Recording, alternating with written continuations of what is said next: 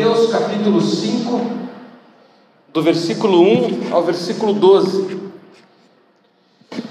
Vendo as multidões, Jesus subiu ao monte e se assentou.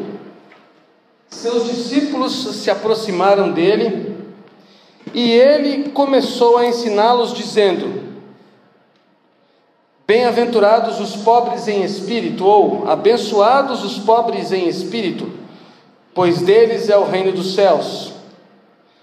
Abençoados os que choram, pois estão, pois serão consolados. Abençoados os humildes, pois eles receberão a terra, a terra por herança. Abençoados os que têm fome e sede de justiça, pois serão satisfeitos. Abençoados os misericordiosos, pois obterão misericórdia. Abençoados os puros de coração, pois verão a Deus. Abençoados os pacificadores, pois serão chamados filhos de Deus. Abençoados os perseguidos por causa da justiça, pois deles é o reino dos céus.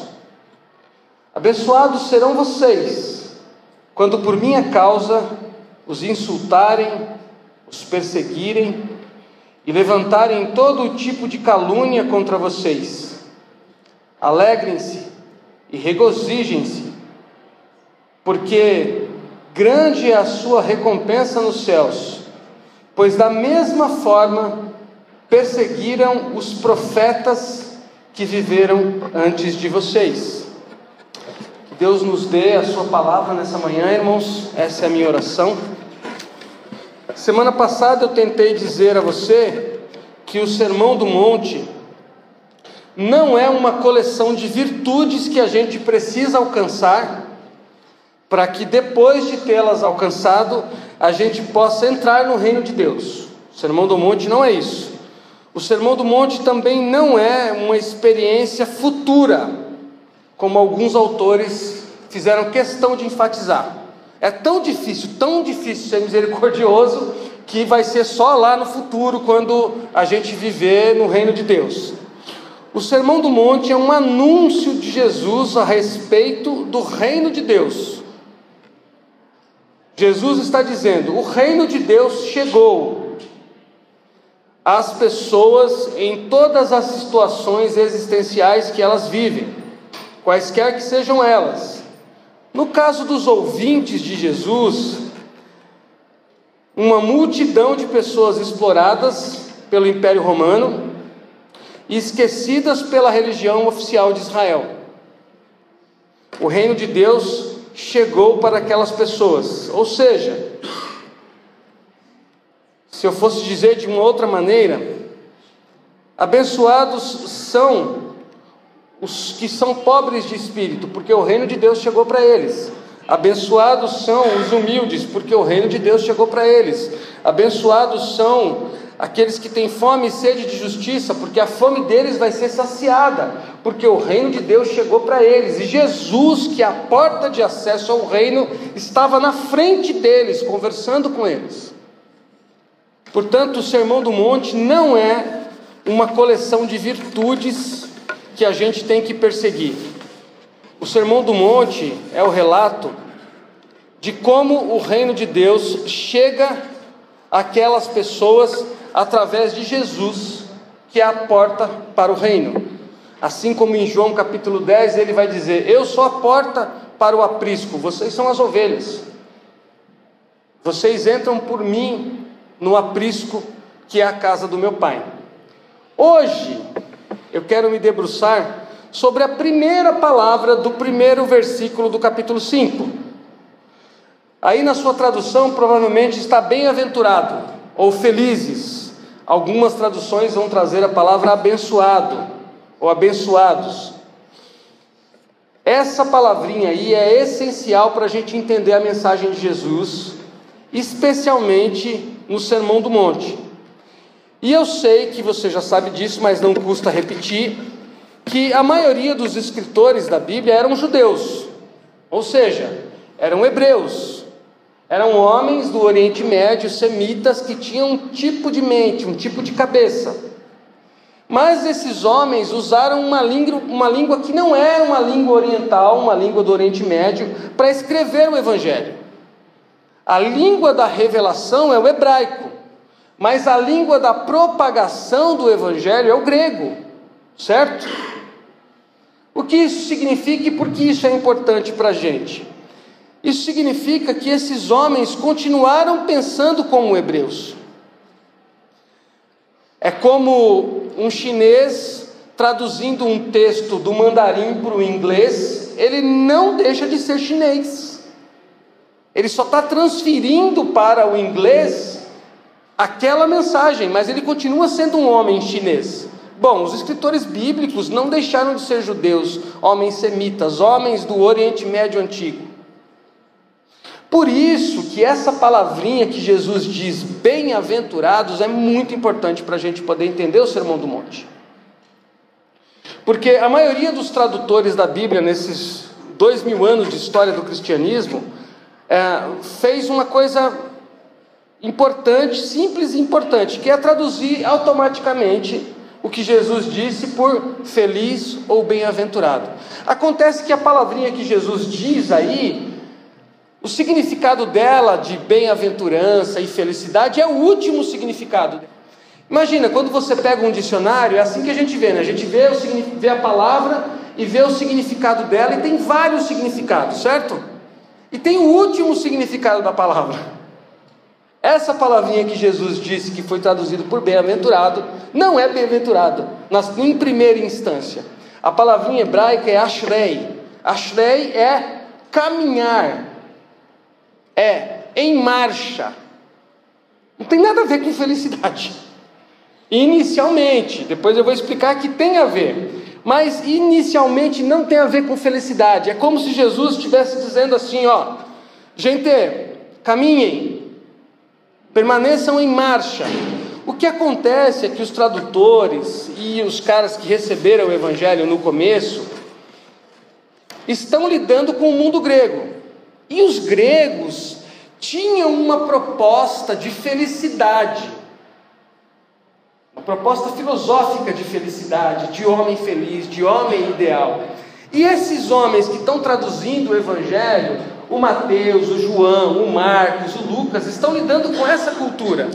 E o que eles fazem? Como judeus, eles vão usar uma palavra grega que mais se aproxima da palavra hebraica. E os tradutores que vão seguindo eles mais para frente vão usando essa palavra sem pensar nela. E a palavra vai sendo colocada em cima da palavra ashrei, ashrei, e vão colocando bem-aventurado, feliz, bem-aventurado, feliz, só que se esquecem do cerne da palavra. E aí chega para a gente assim, bem-aventurado, e aí a gente começa a interpretar exatamente assim: ah, para ser feliz eu tenho que ser misericordioso. Então, mesmo tomando 7 a 1, se um alemão bater lá na minha casa, eu tenho que ser misericordioso com ele. Há controvérsias por causa dessa leitura equivocada do texto. E é isso que eu vou tentar explicar rapidamente para você nesses 20 minutinhos que a gente tem. Bom, a palavrinha dita por Jesus, Ashrei, é a primeira palavra do Salmo 1. Ontem eu fiz o Lucas recitar quase que o versículo inteiro do Salmo 1. Salmo 1 começa assim: Como é feliz aquele que não segue o caminho dos ímpios, certo? Então, o não segue, a palavra é Ashrei. Jesus é judeu, Jesus não é grego, nem americano, nem africano, Jesus é judeu. E Jesus está trazendo junto com ele toda essa tradição. Ele pensa como um homem judeu. E quando ele vai explicar para aquelas pessoas que estão ouvindo ele, os discípulos e aquela multidão de pessoas que estão seguindo, o que é o reino de Deus, a primeira coisa que ele diz é isso aí: olha, gente, é o seguinte. Lembrando lá do Salmo 1 que vocês aprenderam com o nosso pai Davi, Ashrei. Essa palavrinha vai aparecer de novo no Salmo 119, a primeira palavra do Salmo 119. Veja como Jesus conhecia a Bíblia dele. Salmo 119 começa assim: Como são felizes os que não andam segundo, aí ele vai explicar o que é.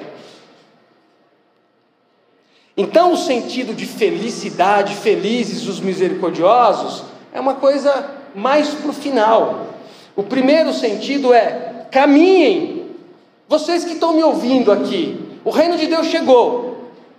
Eu sou a porta para esse reino. Para que vocês acessem o reino de Deus, vocês têm que caminhar e me seguir. Eu vou andar, anda atrás de mim. Vamos, em marcha. Tem uma palavra muito importante no Antigo Testamento, em Êxodo, que o povo de Israel está saindo e fugindo dos egípcios, lembra disso? E numa das várias vezes que eles estão reclamando com Moisés, porque Moisés tirou eles do Egito para eles morrerem no deserto, aquela choradeira de sempre, igual a gente, né, pessoal? Deus já sabe dessa choradeira. E aí Moisés vai falar com Deus, Deus, o povo está reclamando aqui, Deus fala assim para ele: diga ao povo que. é a mesma palavra. Lindo isso, né? Para quem acha que a Bíblia é um livro perdido, ela é uma, uma malha toda tecida. E Jesus conhece a Bíblia. E quando ele começa a dizer o Sermão do Monte, ele está trazendo toda essa tradição para o século I. Ele está dizendo: prestem atenção, vocês aprenderam com os antigos, em marcha, caminhem. Eu sou a porta do reino, eu vou andar e vocês têm que me seguir, vocês não podem parar. Essa palavrinha aqui, em marcha, só para vocês terem ideia, ela aparece 43 vezes no Antigo Testamento. E ela só aparece em momentos muito especiais do texto bíblico. É, nos estudos de Bíblia hebraica que a gente chama na USP, chama-se palavra guia. É mais que palavra-chave.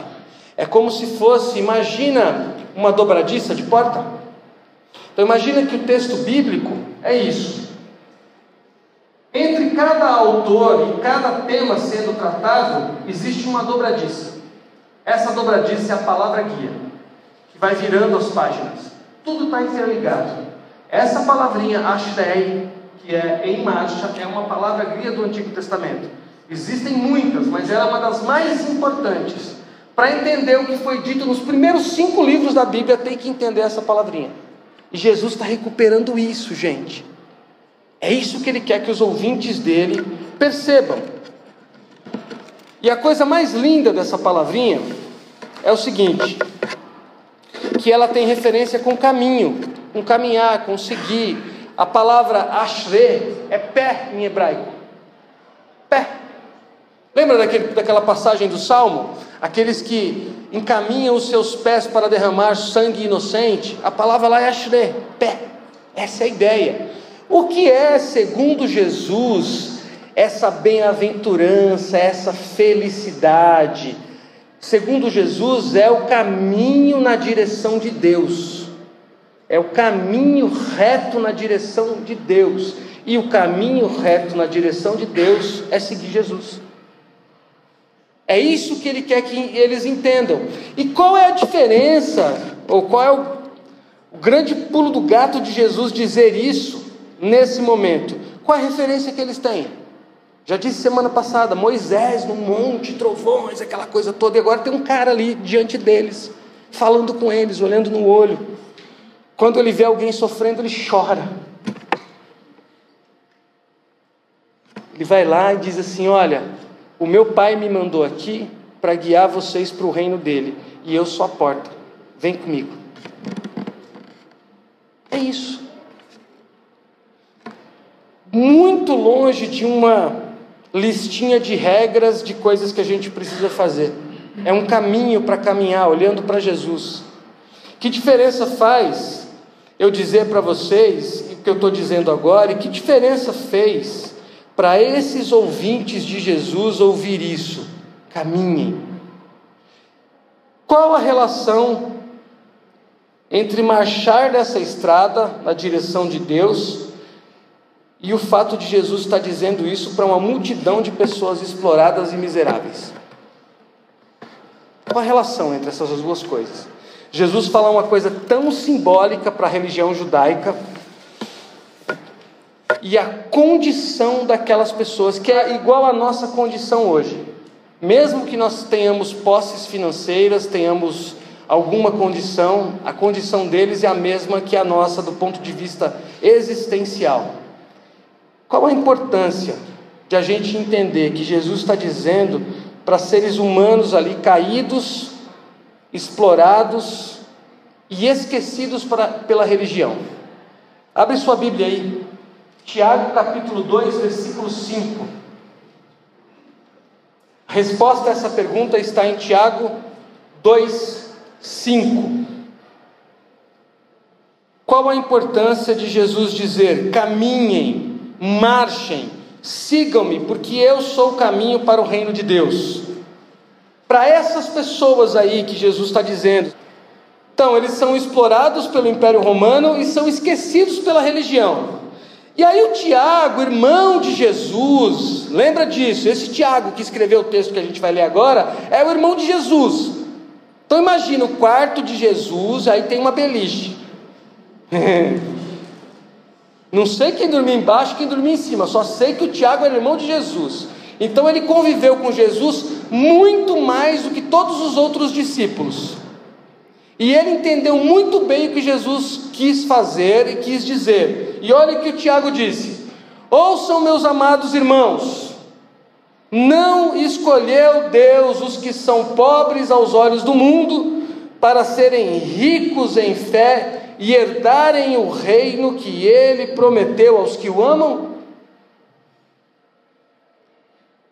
Resumo da ópera.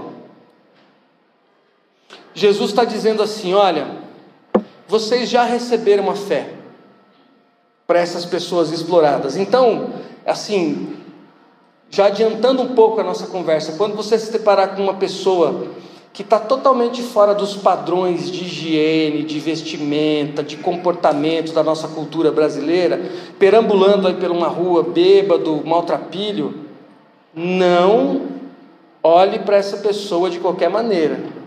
Pode ser que ele seja uma dessas pessoas aqui que Deus escolheu e que tem fé.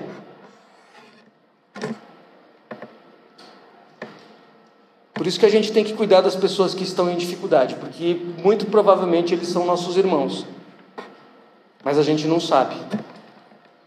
Quando Jesus se depara com essa turma de pessoas exploradas, ele está dizendo para eles: o reino de Deus chegou para vocês. Portanto, continuem caminhando, ou seja, continuem vivendo e me seguindo. E olha que lindo como acaba esse versículo. Ele escolheu os, os que são pobres aos olhos do mundo para serem ricos em fé, em confiança em Deus, para herdarem o reino que ele prometeu aos que? O. Ou seja, o Evangelho não é uma conversa sobre andar numa linha retinha de moralidade, é sobre amar a Jesus. E aí a gente vai se deparar com pessoas maltrapilhas que não pisaram numa igreja evangélica. Não pisaram, mas receberam a fé. E se você já teve o privilégio de conversar com uma pessoa que parece que está fora da realidade, eles dão banho de conhecimento e de experiência com Deus em nós. Quem já conversou com um mendigo na rua assim? Conversar mesmo. Conversar, olhar no olho, perguntar o nome. Daqui a pouco o cara começa a falar de coisas de Deus e você vai ficando pequenininho, pequenininho, não é, Lucas? Pequenininho, pequenininho, e você sai com o rabinho entre as pernas e vai falar assim: não sei nada de Deus. Não sabe mesmo, porque Deus deu a fé a essas pessoas. E a gente começa a pensar que a gente que está do lado de dentro da religião é que, recebeu a fé. Nós também recebemos, mas eles também receberam. É isso que Jesus está tentando dizer. Aqueles que estão fora dos padrões que o Estado colocou, que a religião colocou, que as nossas ideias colocaram, o reino de Deus chegou para eles. E se a gente for capaz de entender isso, a gente está no caminho do Messias. O Sermão do Monte está começando assim. Eu não li o Sermão do Monte ainda, gente. Nós estamos na primeira palavra. Caminhem, se a gente perceber isso, a gente está no caminho do Messias. Se a gente não perceber, a gente não entendeu. Se a gente ainda ficar separando as pessoas pelo que elas são ou deixam de ser, pela religião que elas professam ou não, pelos que elas dizem ou não, pelo que elas postam no Facebook ou não, a gente ainda não entendeu o caminho do Messias. Então, quais são as implicações de você começar a olhar para o mundo e falar assim: Jesus está caminhando por aí, ele está sentando e reunindo as pessoas de toda classe, de toda cor de pele, de toda língua, de toda confissão de fé religiosa e está convidando elas para caminhar com ele. E eu, como discípulo dele, tenho que identificar os meus irmãos por aí e tenho que tratá-los bem. Quais as implicações de pensar nisso? Então, as implicações são várias, eu separei cinco. A primeira, felicidade, segundo Jesus, não é um lugar onde a gente vai chegar, é um jeito de andar. Não sei se você já teve essa experiência também de sair do seu lugar, de onde você mora, do seu trabalho, dos seus afazeres, e por alguns dias ir servir um grupo, uma comunidade de pessoas carentes, e você chegar lá todo cheio de vou lá para levar o amor de Deus. Chega lá, você vê que as pessoas estão bem felizes, elas se amam, se abraçam, se adoram. E você mais uma vez fica com o rabinho entre as pernas e fala assim: "O que que eu vim fazer aqui?" Aí Jesus sopra no teu ouvido: "Você veio aprender o que é amor, que você não sabe. Você pensa que é presente, que é dinheiro, que é ir para Disney." que é Svarovski. Eu saí, saí daqui, viajei sete horas e cheguei num quilombo. E eu vi isso, vivi isso durante dez anos com meu grupo de adolescentes. Os meninos chegavam nos primeiros dias e eles vinham me procurar chorando, chorando literalmente. Jô, o que, que a gente está fazendo aqui? A gente não veio aqui para servir essas pessoas, mas a gente é que está sendo servido. É, então, você está começando a entender o reino de Deus você está começando a entender o reino de Deus, porque eles são os pobres a quem Deus deu a fé, e nós somos os ricos que achamos que pegamos a fé, mas fé não se conquista, fé é recebida. Número dois, então, número um é: felicidade não é o lugar onde você vai chegar, Felicidade é o caminho, é o jeito como você vai andar. A pergunta é como é que você anda? Você anda ignorando as pessoas, os seus irmãos? Então, você não entendeu o que é seguir Jesus. A bênção de seguir Jesus não é saber o destino final, mas desfrutar da presença dele enquanto a gente caminha. Para onde Jesus está indo? Não importa, camarada, é Jesus. Eu sou São Paulino roxo, se ele estiver indo no jogo do Corinthians, eu vou com ele, eu aguento. Eu vou. Senhor, vai ver o jogo da Alemanha? Tá bom, tá bom, eu vou. Não importa para onde Jesus está indo, embora eu saiba qual seja o destino final dele, mas eu vou com ele. Isso implica considerar que com ele vão outras pessoas. Jesus não vai sozinho, porque lembra para que ele veio salvar a humanidade Dade. Quem chama Deus de Pai não pode escolher os irmãos. 3. O caminho não está pronto, se faz ao caminhar. Ou seja, o caminho não está pronto e você também não está. Eu também não estou. O problema é que a gente lê a Bíblia é, como se fosse as tábuas da lei. Mas a Bíblia não é uma tábua de lei fixa assim, ó, que a gente está reinterpretando ela para a nossa cultura, para o nosso tempo de vida, para as nossas perguntas, e a gente também não é uma pedra. Nós não somos estáticos, a gente está mudando. Você chegou hoje aqui, você não é a mesma pessoa que se levantou hoje. Já mudou. Os gregos sabiam isso. Antes de Jesus, os gregos diziam: um homem não entra duas vezes no mesmo rio. Ou seja, quando ele desce na água, ele é um homem, quando ele sai, ele é outro homem. O rio também não é o mesmo, porque o rio está correndo, a água está indo. A água que ele desceu é uma, a água que ele saiu já é outra. Nós somos essa eterna mudança. O que eu quero chamar a tua atenção é que seguir Jesus na direção do reino de Deus é um caminho reto, no sentido de que a gente sabe para onde está indo, mas não é reto no sentido de moralidade. A gente vai errar, vai escorregar, vai decepcionar um ou outro, vai se decepcionar, e isso não significa que não está no caminho. Quarto, Enquanto a gente caminha pela estrada que leva ao reino de Deus, seguindo Jesus, a gente não deve fazer acepção de pessoas para não correr o risco de colocar para fora da estrada alguém que Jesus colocou dentro da estrada. Entende? Jesus coloca um cara na estrada. Aí eu que não sou Jesus falo: sai da estrada, porque você não é da minha religião. Aí Jesus põe de volta. Aí eu falo: sai daqui, porque você não é presbiteriano. Por último, a estrada que leva para Deus é o amor. Ame e faça tudo o que o amor lhe permite fazer. Se você tem dúvida do que, se você, o que você está fazendo é certo, pergunte isso. Quem ama faria o que eu estou fazendo? Não é quem se ama. Quem ama o próximo faria o que eu estou fazendo? Lembro de novo que eu lembrei ontem no culto dos jovens e dos adolescentes. Santo Agostinho, ama e faze o que quiseres. A lei de Deus é a lei do amor. Se a gente passa no teste do amor, a gente está no caminho do Messias. Se eu posso avaliar as minhas ações em relação ao quanto eu amo as pessoas, e no final a conta der positivo, eu estou no caminho do Messias. Não é o quanto eu me amo, até porque Jesus quebrou esse paradigma. Não é amar o próximo só como a si mesmo. É João 13,34. Amar os outros como Cristo nos amou. É outro degrau. Eu queria que você fechasse seus olhos, eu vou orar. Que...